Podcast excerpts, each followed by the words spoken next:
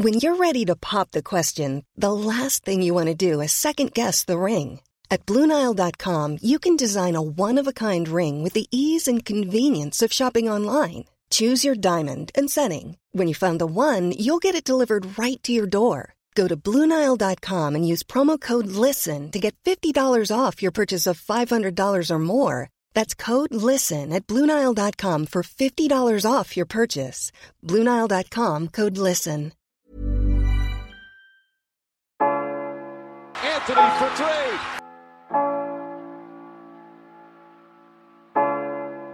Step back. Walker. It's Lillard. He got the shot off. James for the win. It's gone. LeBron James at the buzzer. Durant swings past everybody for the emphatic jam. Oh, Curry splits the defense behind the back. Fires a three. Oh, he puts it in. What a spectacular move. The lob. The jam. Oh, what a monster jam by DeAndre Jordan. Anthony Davis slams it home. Oh.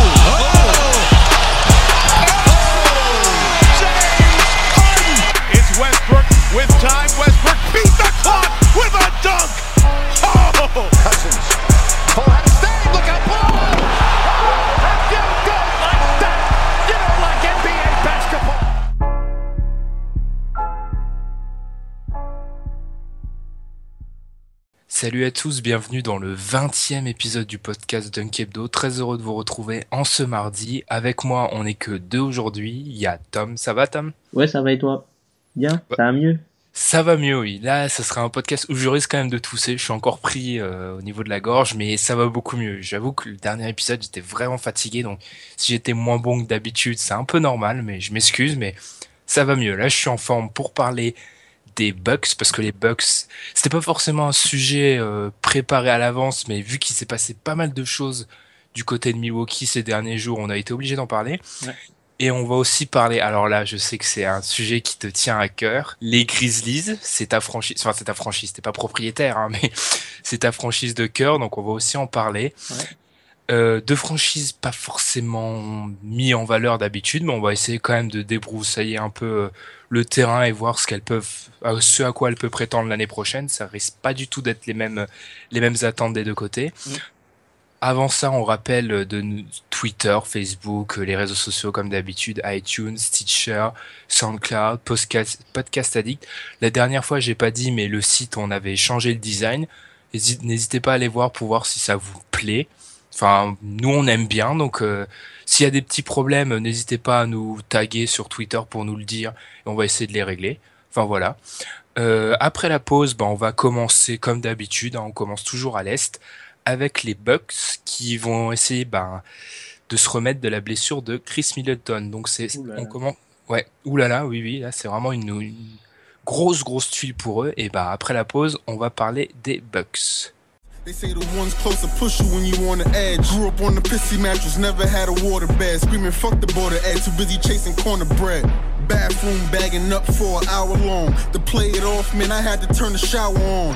Coming out with baggies and a towel on. Only if mama knew the type of shit that I was on. I really know hustlers, dope and coke jugglers. You never get rich surrounded by broke customers. Comme je l'ai dit, du côté de Milwaukee, il s'est passé beaucoup de choses hein, ces derniers jours. Alors déjà, il y a eu la prolongation de 100 000 pour 100 millions de dollars de Giannis Antetokounmpo. Bon, on va dire une seule fois. hein, on va l'appeler Giannis pour tout le reste de la séquence. Euh, donc euh, voilà, une franchise contente qui a gardé son petit joyau, son joyau qui fait beaucoup parler. Voilà, tout le monde était content. Et là, la grosse tuile, catastrophe. Chris Middleton se blesse pour six mois. Tom, je vais commencer direct, je vais pas aller plus loin dans l'introduction. Est-ce qu'ils ont perdu le joueur le plus important de leur effectif? Peut-être pas le joueur euh, le plus important au sens où on l'entend, genre euh, type euh, franchise player, mais ils ont perdu le meilleur joueur de la saison dernière et de très très loin. Le joueur le plus régulier, le, le meilleur joueur des Bucks l'an dernier, c'était pas Giannis Antetokounmpo, c'était Chris Middleton. Il est, euh, il est rentré par la grande porte dans le top 10, voire même top 6 de sa position. Vas-y, fais ta défense de. Bah, je vais te donner des petites stats. Après, je vais te laisser continuer sur Middleton, parce que je sais que t'as pas un fan de Middleton, mais t'aimes bien défendre ce joueur qui est un peu sous-médiatisé. L'année dernière, Middleton, c'était un leader en points par match, minutes par match, interception par match, trois points tentés. Quand Middleton était sur le terrain, l'équipe marquait 104.6 points sur 100 possessions, c'est le rating offensif. Sans lui, 95-8. Donc on passe de 104 à 95. 9 points en moins. C'est assez énorme. Hein. J'ai encore plus, plus fort. Le, l'équipe perdait de 0,1 point en moyenne quand il était sur le terrain. C'est le net, la, les... Le net rating. Ouais. Quand il était pas là, elle perdait de 12,6 points. Eh ouais assez impressionnant celle-là. Hein. Deux stats qui prouvent euh, l'importance du joueur et du coup on l'a perdu et là quid de son remplacement? Parce que les solutions en interne elles semblent pas être vraiment valables pour vraiment le remplacer son impact. Bah tu peux pas tu peux pas vraiment remplacer son impact par un joueur en fait parce que Middleton c'est euh, le prototype même du two-way player quoi. En gros, Middleton, c'est un mec qui est à peu près dans la lignée des gars comme Kawhi, mais avec beaucoup moins de talent euh, général, tu vois. Il est, c'est un peu dans la même lignée, mais il a, il a moins de talent que Kawhi, notamment en défense, même si c'est un très bon défenseur, euh, Middleton. Et euh, en attaque, Kawhi est un peu plus propre. Mm. Même si Middleton est très très propre, hein, attention. Middleton, ah Middleton est très très propre. Allez voir ça. C'est monsieur, c'est monsieur propre, donc c'est difficile d'être plus propre que lui offensivement. Mm. Il en, il en laisse très peu passer, mais quid déjà, bah, difficile pour eux de remplacer, son shoot. C'était un des seuls, si ce n'est le seul vrai danger extérieur. Il est plus là. Avec Jared Bayless qui est parti, mm. qui était l'un des meilleurs catch and shooters de la ligue l'an dernier à 3 points. Et euh, à peu près, il est dans le top 3 des des, des guards, quoi, des meneurs arrière euh, dans le catch and shoot à 3 points et au Jimayo qui tournait à 37% en carrière à peu près à 3 points. Mm. Donc tu perds tes trois gros apports extérieurs. Déjà que c'était l'équipe qui prenait le moins de trois points de la NBA. Mm. C'est et ça c'est en gros c'est dû aussi à des intérieurs. Il n'y a pas d'intérieur qui s'écarte vraiment. C'est un problème en soi. Mais où, comment remplacer Chris Middleton? On parle du, du sophomore, il va entamer sa deuxième année. Rashad, Vaughn. Juste pour donner une indication, il a il a shooté à 30% l'année dernière. 29 à 3 points. il a fait, il a raté sa saison rookie, autant être honnête. Euh, c'est un joueur sortant du NLV, si ma mémoire est bonne, mm. qu'on attendait plus comme un potentiel. Donc, est-ce que Tom lui donnait beaucoup de temps de jeu sur la deuxième année? Moi, je suis pas persuadé que ça soit vraiment une si bonne solution que ça. Après, il faut dire que c'est un très très jeune joueur. Mm. C'était le deuxième joueur, le deuxième plus jeune joueur l'an dernier avec Booker, il me semble. Et euh, ben, il était après sa, sa seule saison à la fac, il était référencé comme un bon shooter à la fac. Quoi. Il a fait une bonne saison avec des pourcentages corrects en fac. Et puis il a pas réussi à, à transposer ça tout de suite euh, en NBA. Après bon, ça peut se comprendre vu que les Bucks euh, ont eu une saison qui était assez difficile. Et donc euh, il a pas, il a pas vraiment euh, pu émerger dans ce contexte-là. Mais je pense pas qu'en fait il va prendre toutes les minutes qui étaient réservées à Middleton. Je pense que le, le remplacement de, de, Middleton et son temps de jeu sera réparti sur plusieurs joueurs et pas forcément uniquement sur le poste 2. Donc peut-être que Giannis va jouer un peu plus 2. Il y a Vogue, il y a aussi euh, Malcolm Brogdon qui est arrivé cette année, qui est un, qui est un faux rookie, quoi, qui a fait tout, tout son cursus de fac à Virginia. Qui a 23 ans déjà. Ouais, voilà. Il est plus, plus vieux que Giannis, quoi. Il a fait tout son, son cursus de fac à Virginia et c'est un joueur solide. On a vu même dans, dans l'équipe de Summer League, c'est lui qui replaçait Vogue, il replaçait Vogue, il replaçait Thornmaker. Enfin, c'est c'est un leader quoi. C'est déjà un leader, un leader. Donc lui aussi, il aura il aura peut-être du temps de jeu et peut-être qu'ils seront amenés aussi à décaler un peu tout le monde quoi. Faire peut-être Giannis jouer deux, Jabari jouer trois sur quelques séquences, faire entrer Teletovic. Enfin, il y a y a beaucoup y a beaucoup y a beaucoup de solutions. Euh, enfin il n'y a pas vraiment de solution claire qui se dégage pour Kid, mais il a quand même beaucoup de solutions en interne, vu comment ils ont construit l'effectif avec des joueurs avec des envergures énormes qui peuvent jouer à chaque fois à plusieurs positions. C'est vrai que bah justement tu as un peu touché ça, c'est le point, c'est un peu la construction de l'effectif en lui-même et faire jouer qui où. Le, le, grand, la grande hype du moment, c'est Janice Meneur. Mm. On en parle beaucoup. Giannis meneur, enfin c'est pas un meneur jeu au sens euh, poste 1, c'est plus meneur de jeu au sens comme LeBron l'était à Cleveland à ses débuts quoi. Il va mener le jeu du poste 3 un peu comme l'a fait Batum un petit peu quand il était à Charlotte l'an dernier. C'est plus dans ce sens-là. Tu vois, c'est pas forcément quelque chose qui me plaît, enfin je, je sais pas. L'année dernière, ils ont fait ça en gros post All-Star. Alors tout le monde a commencé à rêver sur les stats qu'a fait Giannis ok, il a fait des trucs comme 19, 7, 7, c'est bien beau. Mais sur le, le moment, ils ont fait, euh, sur les 33 matchs post-All-Star, ils, sont à 20, ils sont à 20 défaites, 13 victoires. C'est pas comme si c'était une solution miracle qui les faisait gagner. Et puis, autant c'est quelque chose de favorable en, en attaque, et encore, mais en défense, je suis pas trop fan parce qu'ils le font quand même souvent défendre sur les meneurs. Et justement, j'ai une petite stat, Tom. Est-ce que tu sais, Giannis c'est le numéro 1, peut-être de plusieurs, mais il est numéro 1 déjà d'une stat que j'ai vue en NBA. Est-ce que tu sais c'est laquelle? Numéro 1 d'une stat, c'est une stat avancée, une stat normale? Non, non, c'est une stat euh, normale. Euh, ça doit être le, la course, le, les sprints Même pas, il est numéro 1 au nombre total de fautes. Ah ouais, ah ouais les, passages en, les passages en force et tout comme ça. C'est, il, il fait beaucoup de fautes, il était déjà deuxième l'année d'avant, c'est en nombre total, hein, donc vu qu'il joue beaucoup, c'est ça le dessert forcément son énorme temps de jeu. Mais je suis pas tellement fan de faire défendre un, un, mec qui fait beaucoup de fautes sur les meneurs où il va être encore plus à même à qui va peut-être faire encore plus de fautes. En tout cas, c'est pour dire que Giannis meneur, moi c'est moyen. Euh, Basketball Breakdown a beau dire que c'est un c'est un match-up impossible à gérer pour les autres équipes. Je suis moyennement fan parce que bah, le spacing va forcément poser problème, comme on l'a dit avec euh, l'absence de, de, Middleton. Ouais. Euh, on va aborder un autre sujet aussi, c'est Jabari. Ouais, mais avant, si, si je peux revenir un peu sur, euh, la, sur ce que tu as dit sur Giannis et aussi sur sa, sa prolongation de contrat. Donc, oui, oui, on peut en parler, vas-y. Donc, il prolonge pour 100 millions pour 4 ans. Je trouve que c'est une bonne affaire des deux côtés. Giannis, c'est un gars qui a raté que 6 matchs depuis qu'il est au Bucks, donc c'est, quelqu'un de régulier qui se blesse pas du tout, presque quasiment pas quoi. Il a raté que 6 matchs et euh, c'est bien joué stratégiquement des deux côtés. Alors je m'explique. On peut dire que oui, Giannis a laissé de l'argent sur la table, il aurait pu prendre beaucoup. Mais premièrement, il y a la nouvelle convention collective, on sait pas ce que ça va donner, donc ça peut faire un peu peur. Ah, je suis content, Tom, parce que ça, je fais ma propagande sur le site depuis, je, ça, je l'aurais prévenu. Il y a des joueurs, on, parlait beaucoup des 1 plus 1. Il y a beaucoup de joueurs Cette année, il n'y en a pas eu tant, tant, que ça. Et eh ben voilà, parce que je pense que si le, le contrat, le CBA est renégocié, il peut être renégocié dès la fin de la saison prochaine, les joueurs ont très vite compris qu'ils peuvent se faire avoir. Ouais, parce que l'accord prend fin en décembre, il me semble.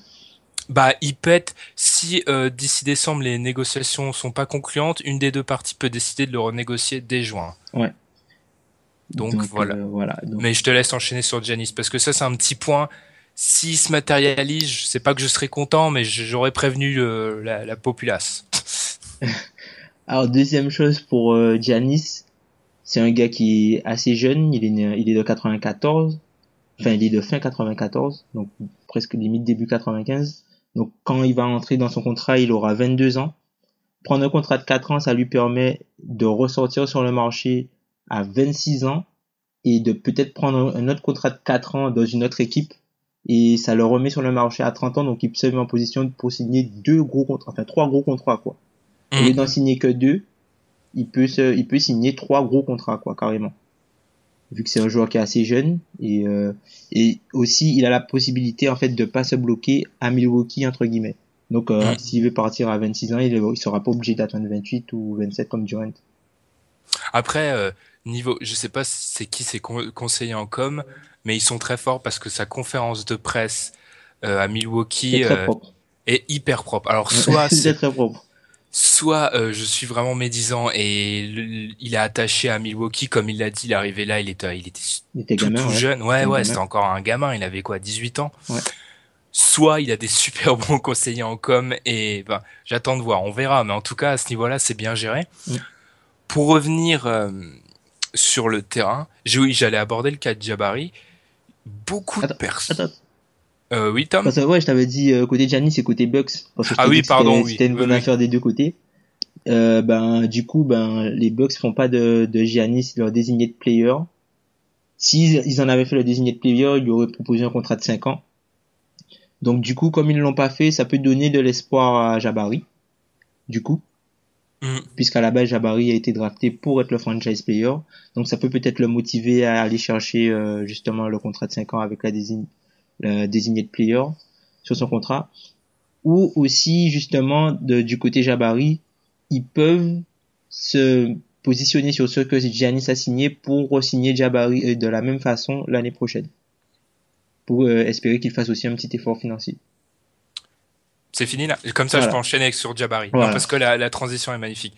Jabari, beaucoup l'annoncent euh, MOP, euh, meilleure progression. Est-ce que tu y crois? Parce que c'est vrai qu'il y a des signes. Par exemple, Paul Stolstar, c'est 18 points, 6 rebonds, 50% au tir et surtout plus de 30% à 3 points, ce qui a, lui a fait défaut dans le début de sa carrière NBA. Mais est-ce qu'on y croit comme un candidat à meilleure progression? Je te demande parce que moi, je pense qu'il a le potentiel parce que souvent ça c'est des c'est des trophées qui se donnent pas forcément dans des grosses grosses équipes mais plus dans des équipes moyennes basses. Mhm. Donc il peut le devenir mais je me demande si statistiquement le Giannis qui a un ogre statistique va pas le gêner un peu. Ben, il- je pense vraiment qu'il peut le devenir, moi, Jabari. Jabari, c'est un très très fort joueur, franchement. Après, il faut vraiment qu'il s'améliore au shoot parce que c'est pas un beau shooter du tout, que ce soit à trois points ni à mi-distance. Il y a que, si vous voyez sa shot chart, franchement, euh, il y a que sous le cercle où, voilà, c'est à peu près acceptable. Parce qu'après, c'est, il y a du rouge partout, presque partout. Bah, Et puis alors et puis alors sa défense. Ouais, ça, et c'est ça, et c'est ça, c'est là le point où, où, où je voulais venir. Jabari est totalement perdu en défense. Alors, on parle beaucoup de Monroe et, Michael Carter, Carter Williams qui sont les parfaits boucs émissaires pour Saint Giannis et Saint Jabari. Mais Ça- ah, c'est la première fois que tu le sors. Saint Janis. Il faut savoir que Tom ne se réfère pas à Janis Antetokounmpo, mais il appelle Saint Janis. ben, enfin, Saint Giannis surtout par rapport au fait, comme on en a discuté, qu'il est vu comme ce qu'il peut être et non ce qu'il est aujourd'hui. Mm. C'est surtout ça. Alors que d'autres joueurs, euh, voilà quoi, ils sont jugés sur ce qu'ils sont et pas ce qu'ils deviendront peut-être. Mais bon, ça c'est une autre parenthèse. Mais voilà, Jabari en défense, il est totalement perdu sur les rotations. Enfin, il sait pas encore utiliser son corps correctement pour défendre. Après, je pense que c'est aussi dû au fait qu'il a sa saison qui a été tronquée et qu'il a fallu qu'il se réhabitue à son corps, à son nouveau corps. Et euh, ben là, il faut qu'il apprenne vraiment à lire. euh, Il a jamais eu à défendre avant, Jabari. Mm, oui, il a, il a tout le temps été dominant. Je me rappelle à Duke, on le cachait carrément en défense. alors. euh, Mais du- ah, du coup, vu que c'est pour toi, c'est il doit s'habituer à voilà un nouveau corps plus NBA. Il y a de l'espoir qu'il soit moins atroce en défense l'année l'année qui vient. Ben, je pense que la personne qu'on mettra à côté de lui va beaucoup l'aider, va, va l'aider. Ça va l'aider, je pense. Et puis même Ouais. le fait d'avoir, euh, on verra après qu'on fera les cinq, mais je pense que d'avoir euh, déjà des gars qui défendent sur les extérieurs un peu plus, ça peut l'aider. Ok. Bah, du coup, tu as abordé son cas, euh, je, vais- on va en parler. Greg Monroe, euh, il, bon, eux, c'est pas, c'est un secret de polichinelle, ils veulent le virer. Mm. Ils ont pas réussi, apparemment. Donc, Mm. qu'est-ce qu'on en fait de ce bon vieux Greg Monroe? Euh, je sais que c'est un joueur que tu dis souvent que c'est un peu le bouc émissaire parfait de la franchise. Mm. Qu'on l'avait amené, je, je- c'est honteux ce que je reprends tes termes, mais on l'avait amené pour mettre des tirs et prendre des rebonds, c'est ce qu'il fait. Ben, c'est, enfin, on- on- à la base, quand, quand les Bucks le signent, ils disent clairement, voilà, ce type de joueur, c'est un profil qu'on n'a pas. On a besoin de quelqu'un qui peut prendre la balle poste bas, prendre des rebonds et mettre des paniers. Ils l'ont pas, ils l'ont pas pris pour euh, la protection du cercle ou quoi que ce soit. Enfin, sinon, s'ils l'ont pris pour ça, ben, Ils se sont bien trompés. ils se sont bien trompés. Et puis, quand tu regardes l'attaque, la- l'attaque des Bucks, l'attaque des Bucks a, a quand même progressé par rapport à l'année dernière. C'est surtout défensivement qu'ils se sont effondrés, en fait. Mm. Parce que l'an dernier, même si, même si cette année, ils sont euh, 24e euh, au rating offensif, c'est-à-dire qu'ils mettent euh, 102 points par possession, enfin 102 points sur, euh, pas, pas, pas par possession, mais sur 100 possessions, ben l'an dernier, ils en mettaient que 100. Mm.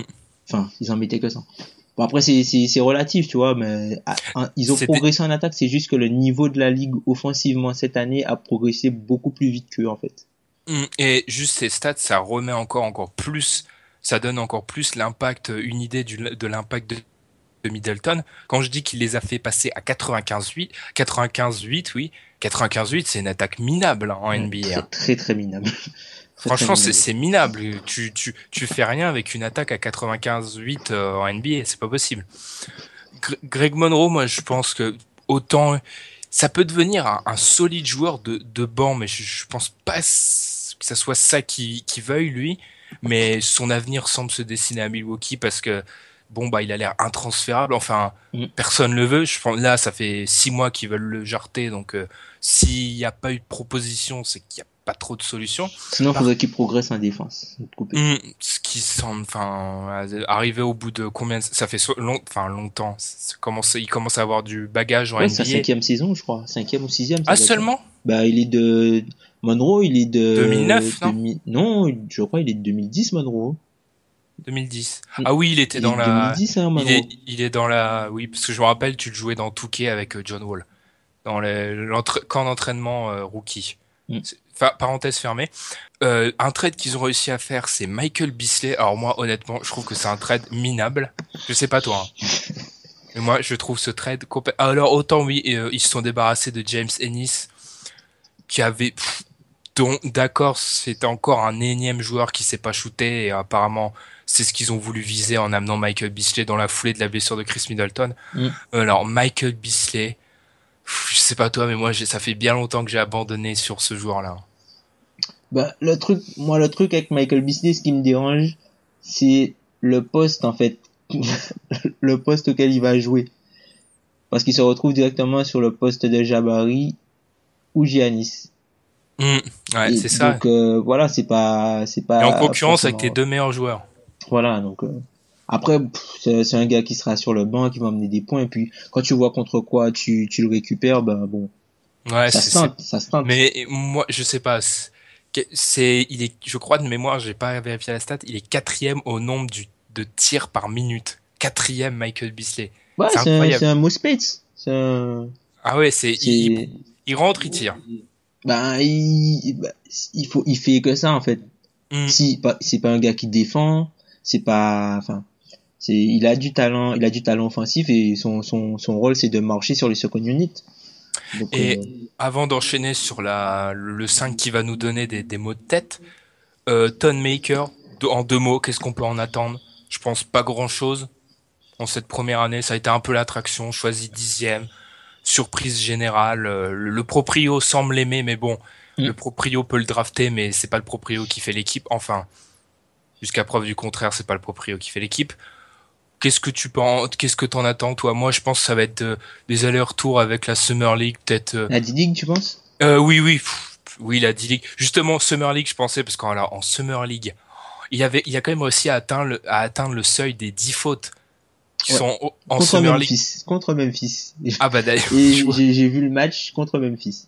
Il est, il est quand même, il est hyper naïf sur un terrain de basket, c'est impressionnant. Hein. Mm.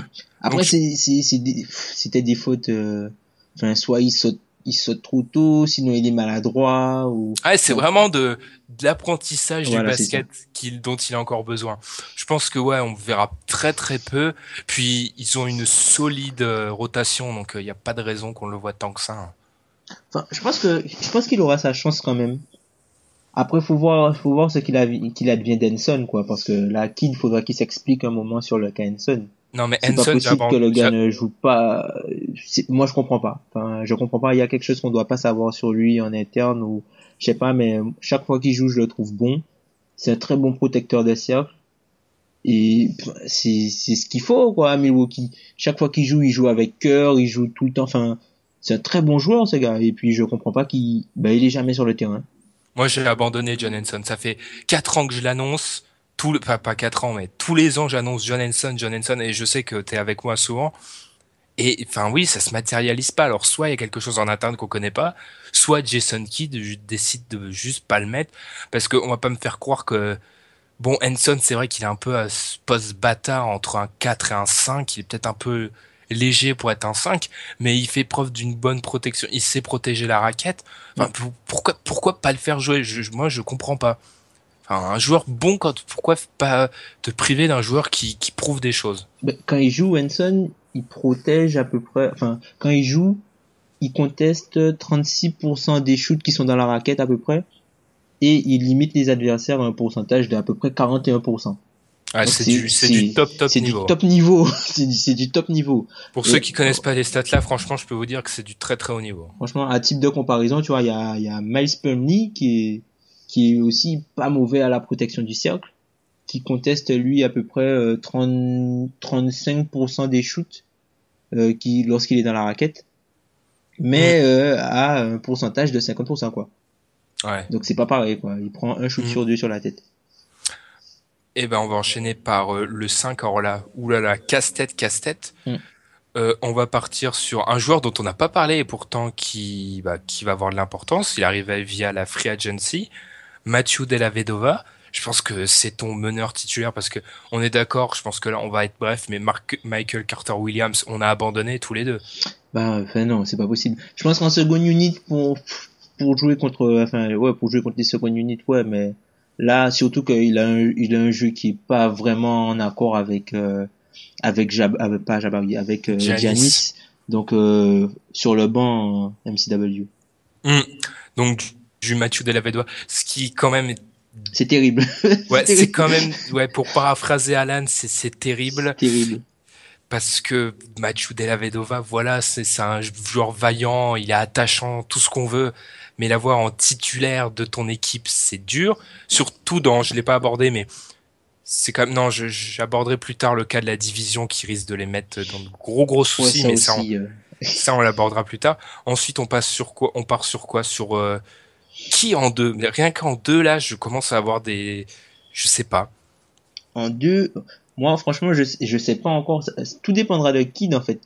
Comment Kid euh, a l'intention de faire jouer son équipe? Est-ce qu'il va plus pencher sur l'attaque? Est-ce qu'il va plus pencher sur la complémentarité entre telle paire de joueurs ou parce que à partir du poste 2 il y a il y a beaucoup de choses. Soit tu peux choisir de mettre Giannis en deux parce qu'il peut jouer là.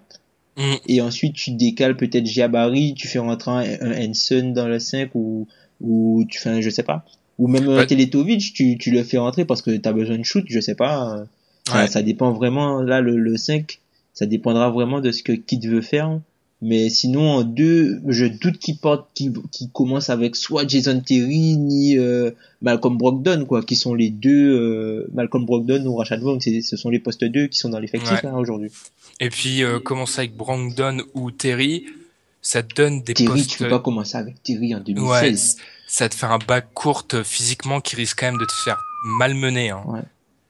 Vraiment malmener. Donc ouais, c'est vraiment une grosse. C'est rarement, c'est rarement pour l'instant dans nos. Bah, quand on, on parle de toutes ces équipes, toutes les équipes qu'on a passées en vue, c'est vraiment la première fois où le 5, c'est un peu euh, l'inconnu total. Hein. Parce que là, comme tu as dit, si on, tu commences à faire du Della Vedova, Antetokounmpo, Jabari, Henson, Plumlee, au niveau de ton spacing, ça va être quand même très très compliqué parce que t'as que Della Vedova qui s'est un peu près shooté. Ouais. Et encore, Della Vedova, il y a toujours euh, la question dont- à laquelle on va avoir notre réponse cette année. Est-ce que c'est pas LeBron qui le, qui le faisait jouer à un niveau pas possible?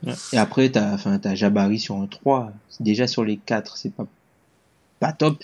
Niveau vitesse, ouais. Ouais, mais là, sur, pour défendre sur des joueurs euh, beaucoup plus rapides et plus mobiles que lui, ça va être très très compliqué. Et même Giannis pour défendre sur les deux. Ouais, c'est là on voit, ouais. on voit vraiment que la perte de Chris Middleton, elle fait un mal fou, hein, Mm. parce que il aurait, il aurait tout simplifié. On aurait mis Middleton en deux et tout aurait été plus simple.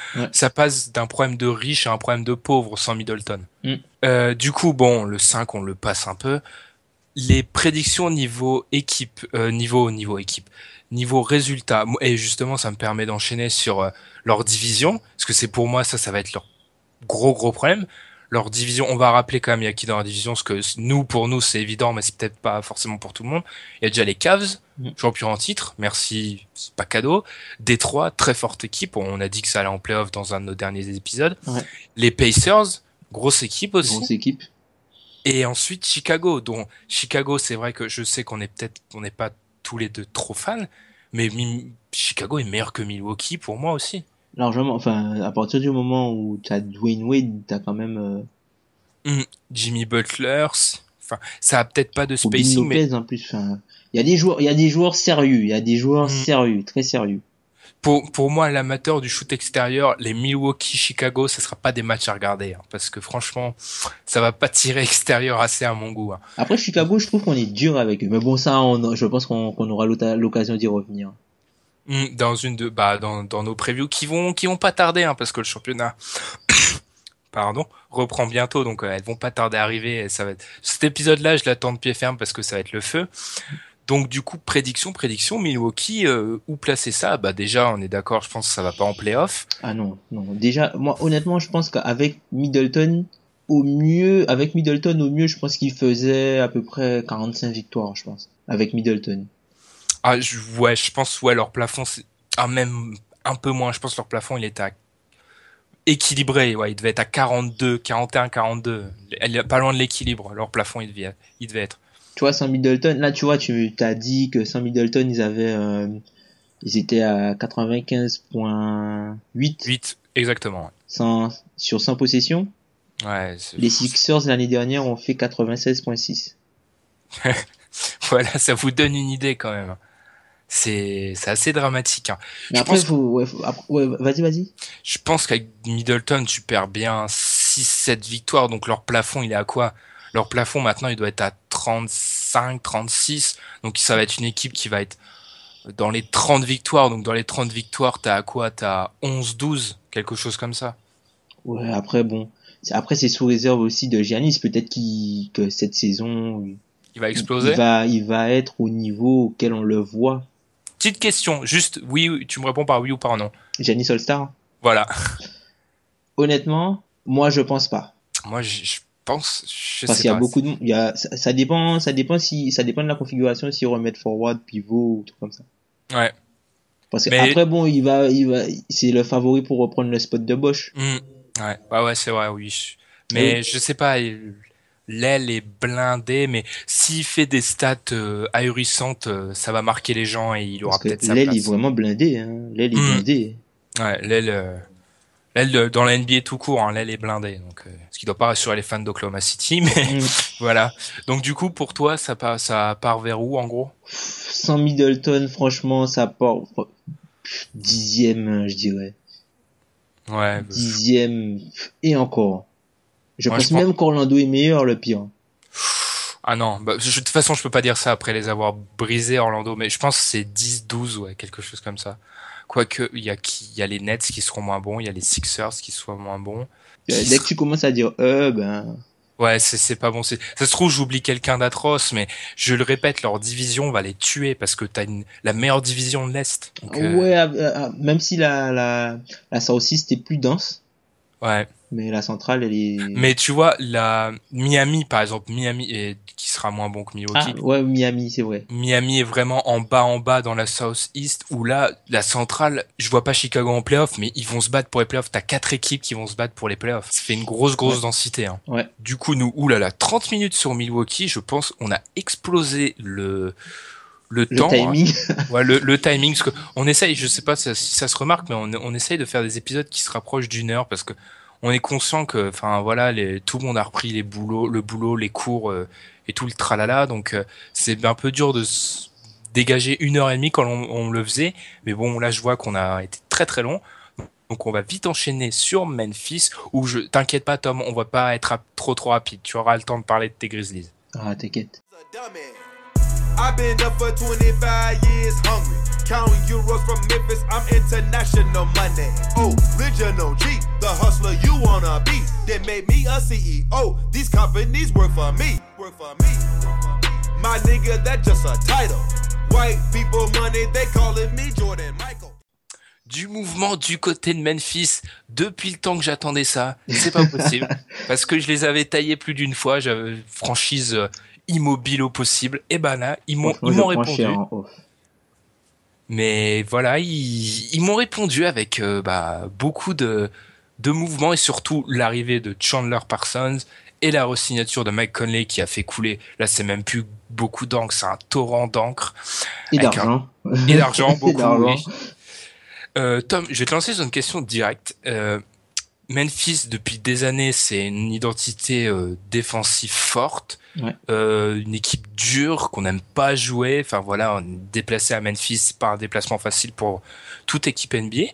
Mais avec l'arrivée de Parsons, est-ce que les, Men- les Grizzlies, ils ont quitté le, le green and grind là, le ce que j'ai très mal dit là, leur Le identité, grit and grind. voilà leur identité de, de de charognard un peu. Bah, bah, là, on est en train de, de, enfin, je, tu vois, je dis on. Hum, réflexe. du réflexe. Bah, la franchise de Memphis est en train de se déplacer, bah, oh, j'ai du mal à pas dire on. hein. Bah dis Oh, on, toi.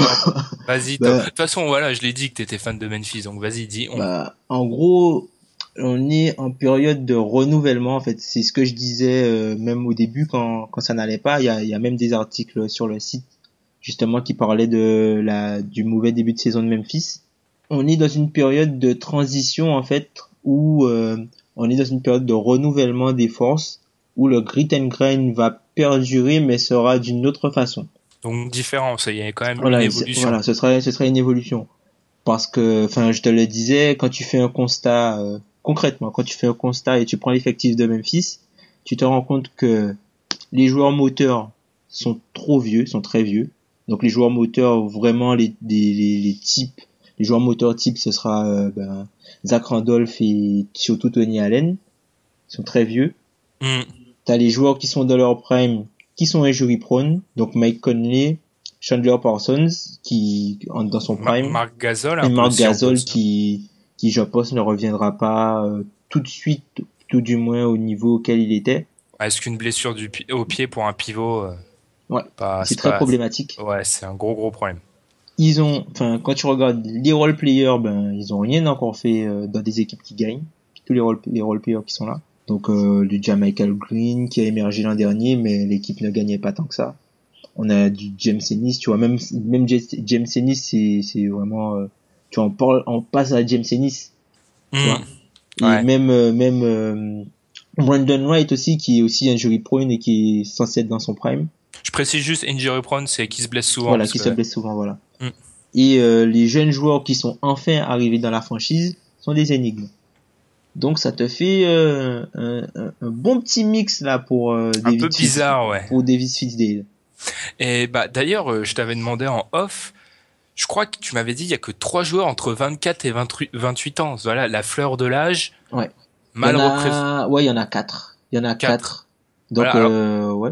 Il y Ça a prouve que t'as Brandon Wright, beaucoup crois. de. Ouais, vas-y, vas-y. Il y a Brandon Wright, qui je crois a 27 ans, ou 27 ou 28. T'as Conley qui va vers ses 29 ans, donc il y est pas. Euh, t'as James Ennis, Troy Daniels, et le dernier, Jamichael Green, qui a 26 ans. Tu vois, donc en fait, t'as soit du très très jeune, soit du très Très très vieux. Et t'as même du semi maison de retraite avec Vince Carter qui a quand même 40 ans. Après le, ouais, c'est ça. Après le Kevin Carter, faut voir s'il va jouer l'an prochain. On sait pas. On sait pas encore. Ouais. Il veut jouer, son contrat n'est pas totalement garanti. Je pense qu'il va faire le camp d'entraînement et qu'il va surtout discuter pour voir avec le coach euh, comment, enfin, voir comment le coach compte l'utiliser. Parce que je pense pas que Vince Carter va beaucoup jouer l'an prochain. Il aura surtout un rôle euh, pour aider les, les, les jeunes joueurs dans leur progression, je pense. hein. Maintenant que vous avez trouvé votre 3, euh, puis il a plus tellement, enfin, il doit encore apporter, Chez mais nous, il jouait 4, hein, Vince Carter. Hein. ouais. Chez nous, il jouait, il jouait sketch 4. J'ai une deuxième question, celle un peu plus, je sais pas, piquante. Je vais essayer d'être. Est-ce que votre défense, elle commence pas à être un peu surestimée? Ben, c'est pas que, la que- défense est... Vas-y, vas-y, vas-y. Bah, Non, mais en fait, c'est juste que je- c'est difficile de donner des stats de l'année dernière, mais votre rating défensif, même si on sait que euh, c'est une équipe un peu à part parce qu'il y a eu tellement de blessés 28 que joueurs, 28 joueurs différents. Donc c'est, en gros, c'est deux rosters, presque deux rosters complets, quoi. utiliser, la ouais, c'est- assez fou. Paul Star, j'ai noté, c'est le 23e bilan, ça prouve bien que l'équipe était décimée. Mm. Mais par exemple, ce rating défensif, vous êtes 10, 20e pour Mm. une équipe de Memphis qui a une réputation défensive, c'est pas énorme. Bah, si tu veux, je peux t'expliquer un peu. euh, en gros, ce qui s'est passé cette saison, c'est que avec euh, les arrivées de de Matt Barnes notamment, enfin la défense, ils étaient dans, un peu dans une dans un challenge avec Tony Allen et la la défense communiquait vraiment beaucoup moins. Mm. Donc en gros, tu vois, ils se sont dit bon, on est tous des bons défenseurs individuellement, on va faire le taf, machin. Et comme c'est- c'était c'est des gars à l'orgueil, quoi. Donc Mm. euh, il y avait beaucoup de un contre un, très peu d'aide, euh, ça défendait vraiment moins bien. C'est justement l'une des raisons pour lesquelles à un moment euh, même Zach Randolph a été sorti du 5 pour euh, pour intégrer Jeff Green parce que Oh Zach. Randolph ouais, oui oui comme tu dis parce que Zach Randolph n'arrivait plus à défendre euh, du tout. Après Zach Randolph a été essayé en en protecteur de cercle. Enfin, il y a eu vraiment beaucoup de choses beaucoup de choses bizarres. On a joué beaucoup de matchs avec Ryan Hollins. Enfin, c'est, c'est, ça a été particulier, c'était particulier. Mais comme tu dis, la défense n'est plus, la défense n'est plus la même qu'elle était. Et il faut dire aussi que on défend comme une équipe des années 90 toujours. C'est-à-dire que un des transi- c'est pour ça qu'on est l'une des pires équipes contre les shooters à trois points. Quand il y a une Mhm. transition, tu verras que tous les joueurs vont courir dans la raquette. Ouais, c'est pas ça. Donc du coup, tu te, bah, tu peux plus défendre comme ça. Avant, Mhm. oui, tu savais que le mec allait driver, donc tu es présent, tu peux anticiper. Sauf qu'aujourd'hui, c'est plus possible. Les joueurs s'arrêtent à trois points, ils shootent et ça rentre. Même, Mais- au, de- même au rebond, on se fait démonter.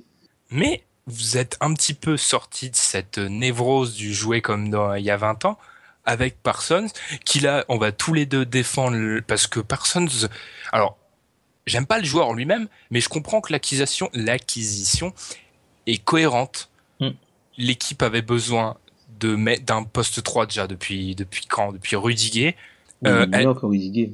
Il, est- il est même meilleur que Rudiger. J'ai même, euh, j'ai entendu, je sais plus où, quelqu'un qui, disait- qui disait que c'était le meilleur 3 de l'histoire de Memphis. Je me permets pas de prendre position, mais c'est sûrement vrai. C'est celui qui fit le mieux, c'est celui qui fit le mieux au, au gluten grain. Il shoot, il est capable de, de mener, de, de passer la balle. Un élément qui est pas trop mais il prend des rebonds, et c'est important parce que Memphis, j'étais choqué de voir cette stat, ils sont 30e au rebond. Oui, on se fait démonter au rebond. On se fait démonter au rebond. Parce que Zach Randolph, en fait, il est plus assez mobile pour contenir euh, les joueurs. Donc du coup, Marc il- Gasol n'est pas un gros Voilà. rebondeur. Marc Gasol n'est pas un gros bondeur et il est loin de la raquette. Il est de plus en plus loin de la raquette, euh, Marc Gasol.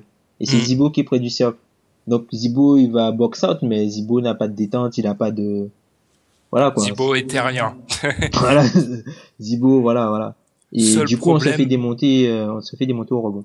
Seul problème avec Parsons, est-ce que tu penses qu'il peut tenir plus de 70 matchs? Non, Gros Non. problème. non, bah c'est ça, c'est ça le problème. Plus de 60 matchs? Ah, normalement, je pense que oui. Mais Oh, après, s'il fait 60 matchs, je pense pas qu'il sera à bon, un bon niveau pendant 60 matchs. Je pense que quand il va revenir, parce que là, il est toujours pas opérationnel, je pense qu'il va, ah, il va prendre à peu près 20 matchs pour euh, une vingtaine de matchs avant de de- d'apporter quelque chose euh, de supplémentaire. Il faudra après qu'il qu'il se blesse pas, quoi. Hmm. Parce que, alors, je me trompe tout le temps et tu me corriges tout le temps. Il s'est pété les deux genoux, c'est ça? Non, il s'est pété le même genou deux fois. Non, mais c'est quand même exceptionnel. Je la fais tout le temps, celle-là. Je me trompe tout le temps. Et à chaque fois, je me conditionne pour ne pas me tromper, mais je me trompe. Donc, il s'est pété deux fois le même genou. Ouais. Il a des, il a quand même un gros historique de blessures, mais si Très on met, si on essaye d'être un peu positif, ce que je suis pas tout le temps dans le podcast, je l'ai déjà dit, mais c'est quand même le fit parfait. C'est le mariage parfait. Ouais, ben ce qui gêne en fait surtout pour Parsons, c'est le montant. C'est ce qui gêne. Après c'est moi je trouve que c'est un risque mesuré puisque il a une option en fait à, à la troisième euh, après sa troisième année et en fait euh, Memphis a dépensé autant d'argent pour faire un run de trois ans. En gros, quand Parsons a son option, Mark Gasol a sa quatrième année en option donc qui tombe la même année. Et en même temps, tu as des joueurs comme Deontay Davis, qui, qui a été drafté cette année, qui a pas signé un contrat de, de deux ans comme la plupart des, des rookies du deuxième tour, mais il a signé un contrat de trois ans pour s'aligner en fait sur cette échéance-là. Donc en Mm. fait, c'est un projet, je pense, sur trois ans où on verra dans quelle équipe la, dans quelle direction l'équipe va et euh, pour partir sur un rebuild. Après, c'est pour euh, partir sur, euh, enfin, soit Reconstruction, une ouais. reconstruction après et en laissant partir, enfin les gazoles et tout ça. Parce qu'en fait, ce qu'il faut savoir aussi, c'est que Memphis ne pouvait pas se permettre de, de reconstruire tout de suite parce que deux des trois prochains choix de draft ne leur appartiennent pas. Il y en a un qui est protégé top 5 et qui ira à Denver euh, normalement cette année. Et euh, en 2019, Ouais, c'est ça. 2019, il y a celui de. Euh, Euh, de ça bah, fait- les oui, 6 ouais. Aussi, j'ai perdu. Oui, euh, Non, juste c'est pour- 2018, pardon. Ouais, 2018. Je me disais bien, je suis mauvais en maths, mais il y avait un problème. Euh, personne, juste pour défendre, t'as dit le montant est haut et le montant est critiqué, mais si personne, il aurait pas encaissé ce montant-là, il aurait encaissé le même montant du côté des, Des Blazers. hein. Faut pas oublier le, le cheminement des choses où les Blazers, ils étaient prêts à mettre exactement pareil sur la table. Et Mike Conley, il aurait pris aussi un contrat fou à Dallas. Hein. Bah, il aurait pris le même qu'a pris Alan Ford. En fait, la différence entre le, le contrat de d'Alan Ford et celui de, de Conley, c'est juste la durée, c'est l'année supplémentaire parce que la dernière année de Conley est, accrochez-vous, à 34 millions et demi. Voilà. C'est ça, Mais- c'est ça qui fait la différence entre les- le, le montant des deux contrats. Après, il faut savoir aussi qu'il y a une clause sur cette der- dernière année. C'est que si euh, Mike Conley ne joue pas 55 matchs euh, l'année d'avant la dernière année, la, la dernière année n'est pas garantie. Ah, je connaissais pas cette clause, elle est intéressante. Mais juste, c'était juste une petite précision, moi, pour dire, euh, ah, ils, ils ont pas perdu la tête. Hein, ils ont répondu à une réalité du marché qui les a obligés à. Les montants sont exorbitants, mais ils sont pas C'est dans. c'est- c'est exorbitant quand même. Parce que, enfin, euh, 150 millions pour euh, Conley, c'est énorme. Ouais, ouais, Tom, tu vois, les, montants sont fous, mais Les joueurs sont bons. Il, il y a quelqu'un d'autre qui aurait fait pareil. C'est pas les Mm. dirigeants de Memphis qui ont perdu la tête. Mm. D'ailleurs, moi qui défends Memphis, c'est le, le monde euh, Le à l'envers. Euh, oui, mais voilà, juste un dernier point, encore une fois, les stats. Mais Memphis, était les, c'était les, ils étaient parmi les cinq derniers au nombre de trois points tentés, trois points réussis, pourcentage à trois points. Donc là, vrai apport de, de Chandler Parsons. Par contre, quid est un peu, moi, une de mes peurs, c'est le banc. Parce que Mm. on avait parlé de, de cette asymétrie là, c'est-à-dire des joueurs, euh, des, des joueurs euh, Trop leaders. jeune et trop vieux. Ouais. Ouais, voilà. Est-ce que c'est pas ton banc qui va payer avec un banc en général plutôt et même très jeune?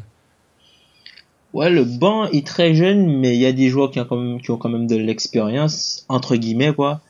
Déjà Michael Green l'an dernier, ça a été pour moi le joueur le plus régulier de Memphis. Et je me demande même est-ce que ça n'a pas été le meilleur joueur. Enfin bon, bref. C'est le joueur pour moi qui apportait le plus quand il était sur le terrain. D'ailleurs, euh, j'ai pas les stats exactement, mais il y avait un article qui était sorti comme quoi c'était le joueur euh, qui influençait le plus du- le rating de l'équipe. Ah, donc euh, ça prouve vraiment son importance. Voilà, c'est ben, il se bat, il prend des rebonds, il court. Parce qu'à la base, il faut savoir que c'est un joueur qui était qui a été signé pour le training camp, qui était en concurrence normalement avec euh, Jarnell Stokes, qui a été Mhm. transféré euh, après, et il a gagné sa place.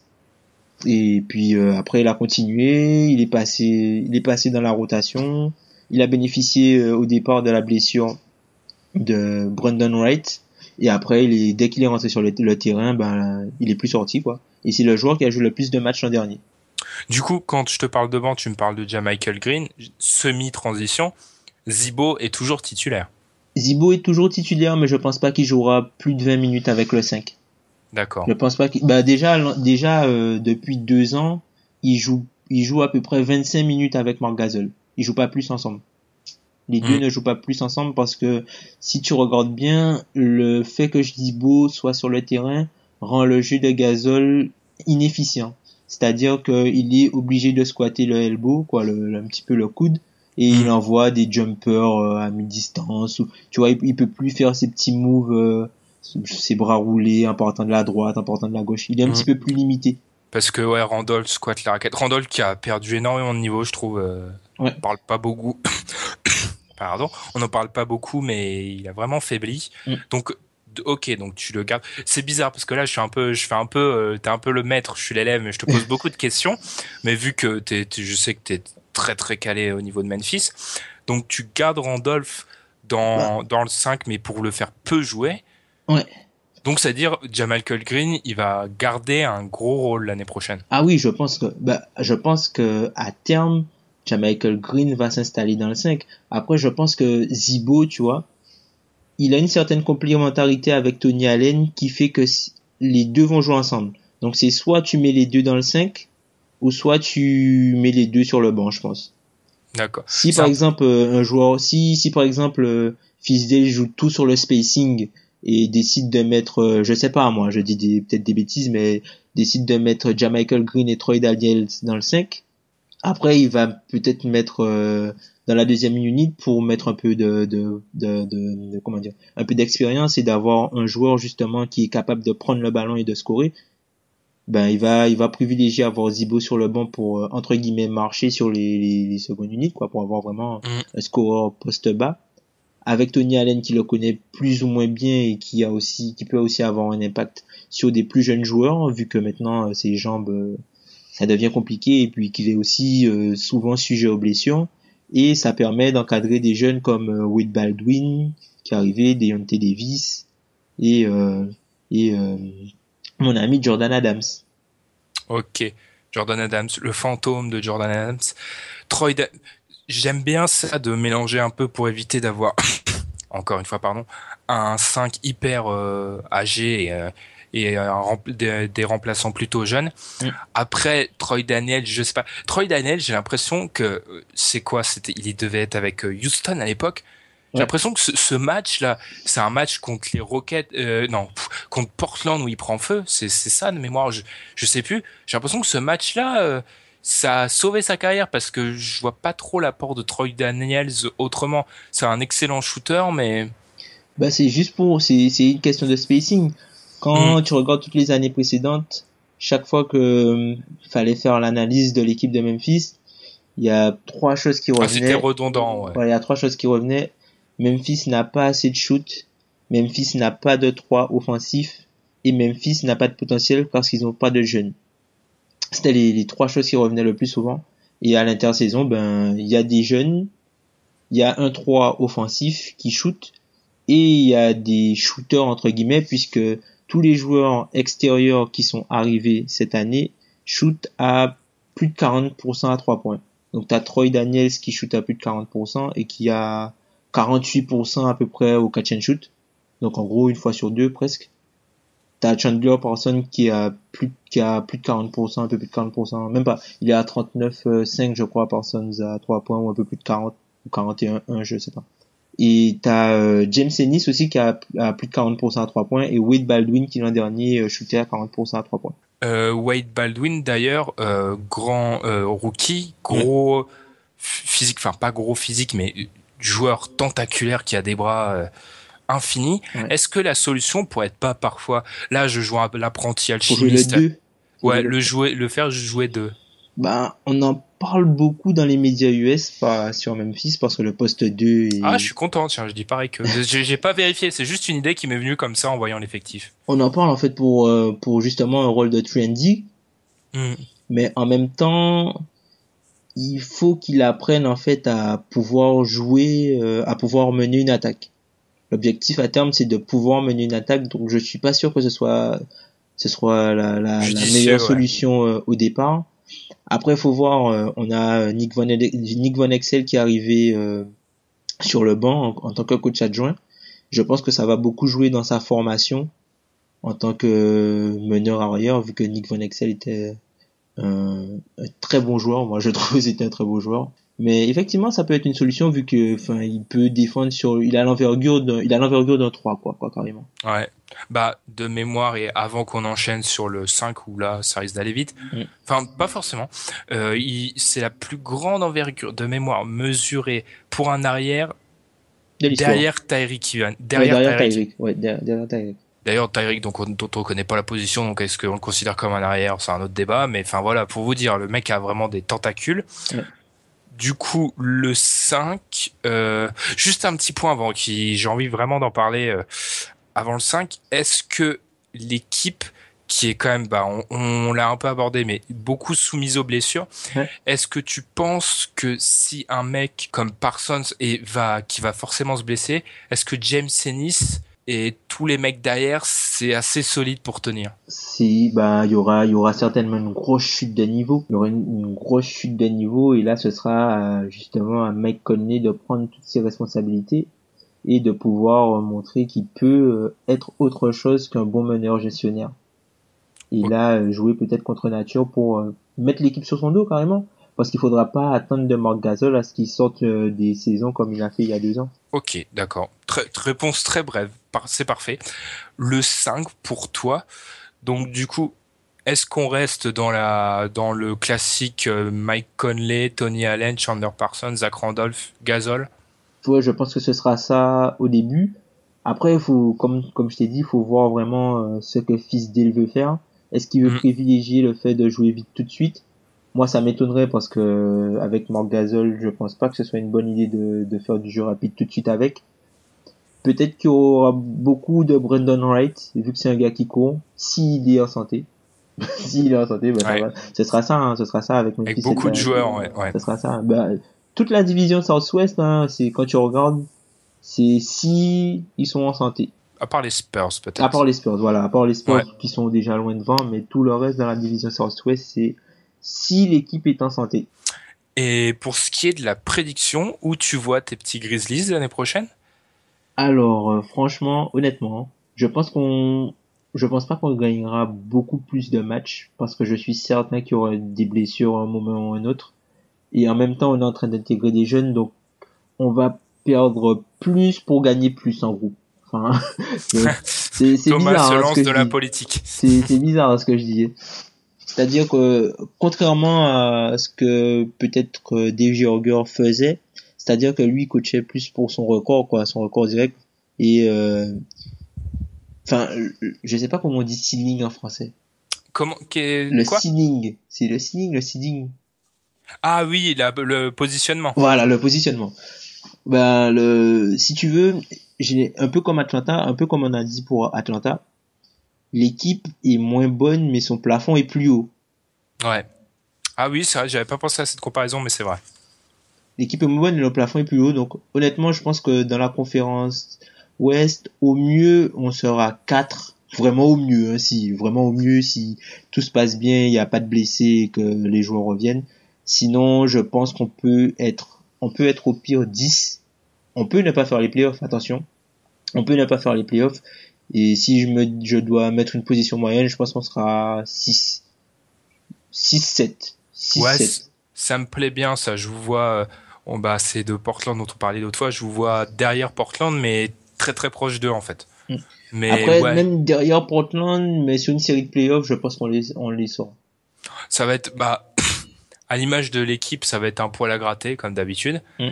Mais ouais, ça, ça, ça joue, je pense que ça joue les playoffs, mis à part catastrophe, euh, blessure. Mais, ouais, ça, je pense pas qu'il y ait l'avantage du terrain au premier tour. Non, non, moi, j'y crois pas. Mm. J'y crois pas. Je pense pas que là, on, on, on va pas jouer pour le record. On va jouer pour euh, les playoffs. Encore essayer de garder euh, notre série euh, derrière les Atlanta et les Spurs. Qui est une bonne série pour un petit marché. Enfin, même si la réalité des marchés, c'est un tout autre débat, je suis pas trop d'accord avec ça. Mm. Mais ouais, c'est pour pour une équipe comme Memphis, c'est quand même un, quelque chose de positif. Ouais, on se met, on se met sur la carte petit à petit. On se met sur la carte, la carte de la NBA petit à petit. Parce que ça, c'est un truc que j'ai sous-estimé souvent, mais c'est vrai que, et je sais plus dans quel podcast américain ils en parlaient, le, le basket, c'est aussi euh, des hommes et des gens, et dans, dans, c'est un endroit difficile à euh, où s'implanter, Memphis. Ouais. Donc être compétitif, c'est aussi important, même s'il n'y a pas la, la victoire au bout, la victoire ultime, c'est important d'être compétitif. Ben, surtout que les habitants ont une équipe qui ressemble et qui joue comme ils aiment qu'elle joue, quoi. Ouais, Les joueurs se défoncent, ils se battent. Même l'an dernier, quand fallait euh, voir des Brian T. Weber, des, des Alex Stephenson. Qui nous avait fait très très rig- qui nous avait fait vraiment rigoler avec Alan dans le deuxième épisode, je me rappelle, où on avait Xavier Monfort, des- Ouais, enfin, ouais. voilà, fallait se réveiller pour voir ces, ces gars-là à la nuit, ben, les gars se donnaient sur le terrain, et même si le talent n'était pas euh, forcément, euh, même si le talent était limité, les gars se donnaient sur le terrain, et puis la franchise était, les, les- le public était content, quoi, de voir que Mm. les joueurs se sont battus. Ouais, donc euh, vraiment public euh, classe.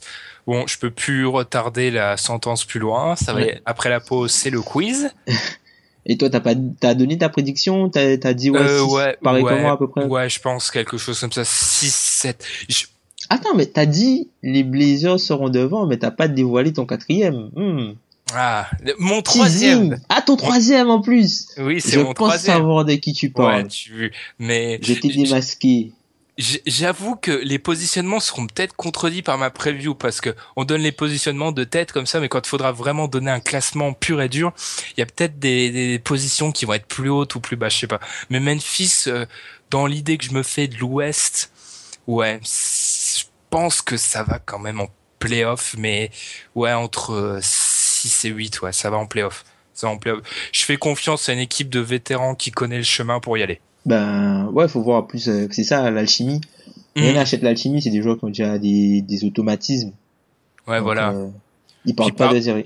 Puis Parsons, euh, je pense pas que ce soit, c'est pas un joueur que je, je le répète encore, mais c'est pas un grand, je suis pas un grand fan de Parsons, Mm. mais je pense pas que ce soit un mec qui pose problème à intégrer dans un effectif. Passons, on a fait presque aussi 30 minutes sur Me- Memphis, décidément les équipes euh, peu cotées, ça nous inspire. Et après la pause, place au tant redouté quiz.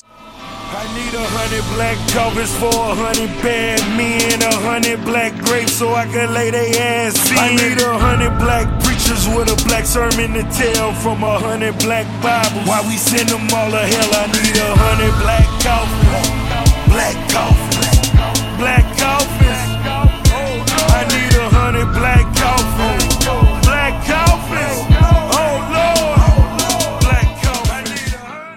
On se retrouve pour le quiz. C'est Tom qui fait Julien Lepers aujourd'hui. Ouais. À toi de me poser des questions. Je suis prêt. Et là, je t'annonce, j'ai la baraka. Je suis prêt à faire un bon quiz pour une fois. T'es chaud? Ah, je suis chaud là. Alors, on va commencer par la première question. Donc, il y aura deux questions. Une question sur euh, les statistiques, euh, les leaders, quoi, en gros. Mhm. Donc, un top 10 dans une catégorie. Et une autre question de statistiques avancées, mais plus sur euh, les équipes. D'accord. Qui concerne les hustle stats. Ah, oh, tu m'aurais mis les joueurs sur ça, j'aurais été bon. ce que Je sais, c'est pour ça que j'ai mis les équipes. Ah, ah ouais, donc d'accord, ok, ça joue comme ça, j'ai compris. Non. Je suis prêt, vas-y. Alors, on va commencer par la question sur les joueurs. Ok. Alors, dans le top 10 des joueurs ayant joué le plus de minutes en nombre, Ah, il y a Janice déjà. bah, tu, bah, voilà, t'en as un. Dans le top 10, il n'y a que 4 joueurs qui n'ont pas joué les playoffs. Est-ce que tu peux me les citer? Bah, Janice déjà. Giannis, il est 9ème. Oh non, mais On parlait attends, de Milwaukee, il y a deux joueurs de Milwaukee. Chris Middleton. Il est 6ème. Alors, ils n'ont pas fait les playoffs. Et les deux autres joueurs sont, jouent à l'ouest dans la même division, Joue à l'ouest dans la même division. Qui joue? C'est en minutes totales, ok. en minutes totales. Euh, Harden joue beaucoup, il a fait les playoffs, on l'élimine. Euh, qui joue beaucoup et n'a pas fait les playoffs Même division. Alors, je réfléchis à haute voix pour que ça soit... c'est une division dont on parle souvent et on dit que ce sera peut-être dans deux ans la meilleure division de la Donc, c'est la division nord-ouest. Ouais. Andrew Wiggins. Exactement, huitième. Même division. Euh, Damien Lillard a fait les playoffs. À Utah, tout le monde s'est blessé, donc c'est pas eux. Oklahoma City a fait les playoffs. Utah? Gordon Hayward? Gordon Hayward, deuxième plus gros temps de jeu de la ligue l'an dernier. ah, ah, merci pour le... C'est vrai qu'Hayward, c'est le seul qui s'est pas blessé, c'est vrai. Je pensais pas qu'Hayward joue autant, tiens. Eh ben, il joue beaucoup. Il joue Ouais. beaucoup, le, bon- le bon vieux Gordon. hein. Ah ouais.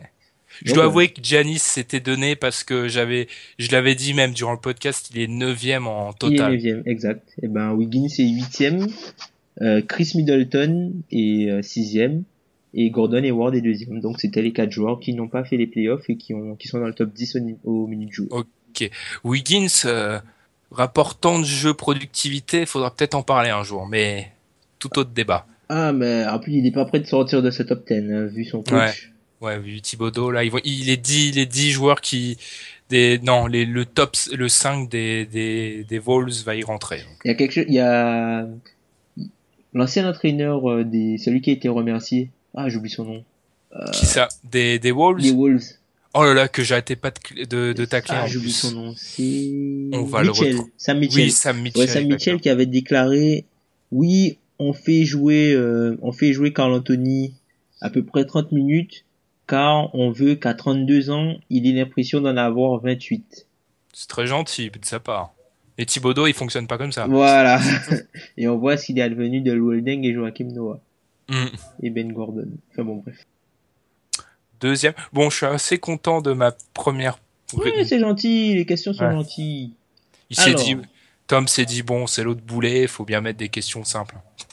Ah ben non, ben non. Allez. Ça t'arrive d'être bon. C'est vrai, ça m'arrive. Je suis prêt pour cette seconde question.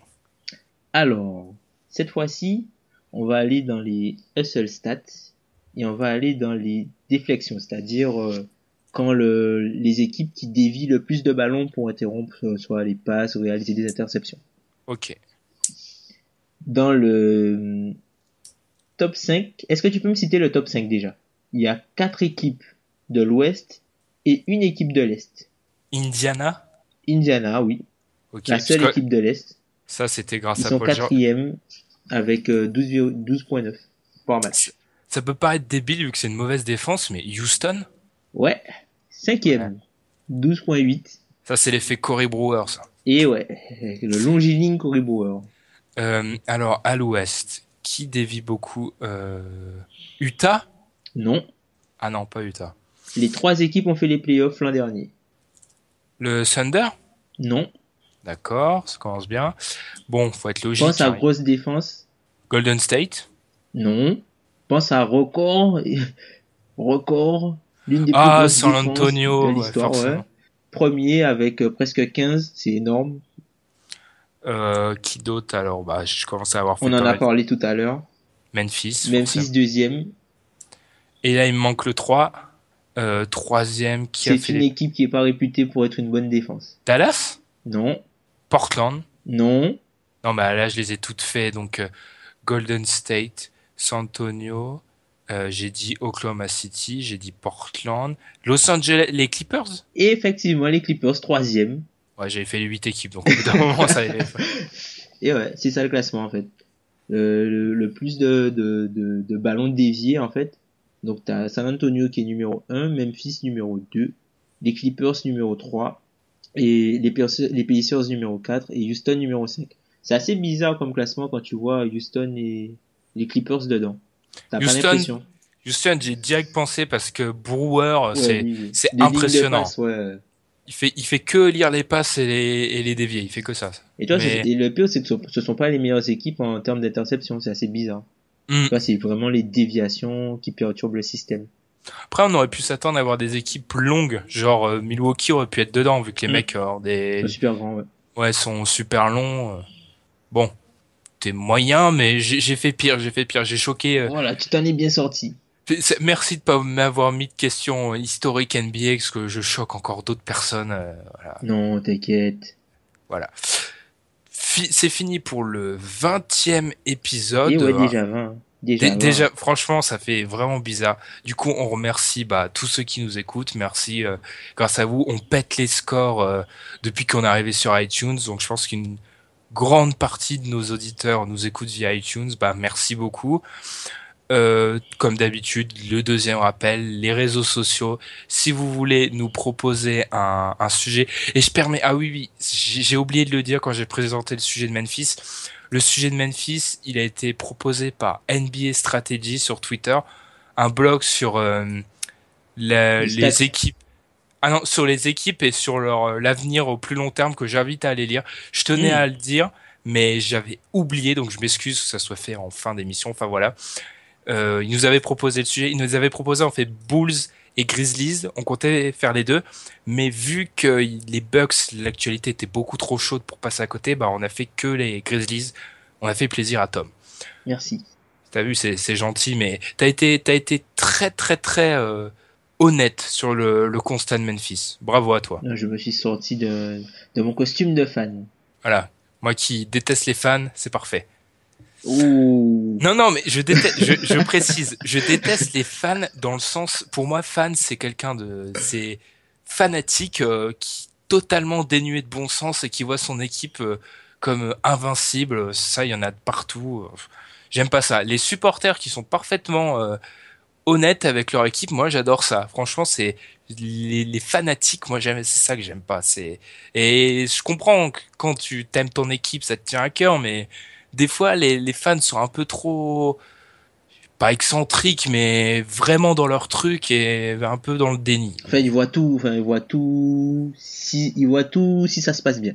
Ouais, ou des fois les fans sont soit ils sont très très positifs soit très très négatifs. Enfin, Mm. je comprends, c'est dur vu que t'es attaché à ton équipe d'être honnête mais Voilà. Après cette réflexion sur les fans, Tom, je te remercie, parce que les podcasts à deux sont plus durs, il y a moins, mais je trouve qu'on a été plutôt bon sans nous faire de auto congratulations. C'était cool. La Dom Dom Connection. La Dom Dom Connection. Et on se retrouve bah, pour la semaine prochaine. Salut à tous. À plus.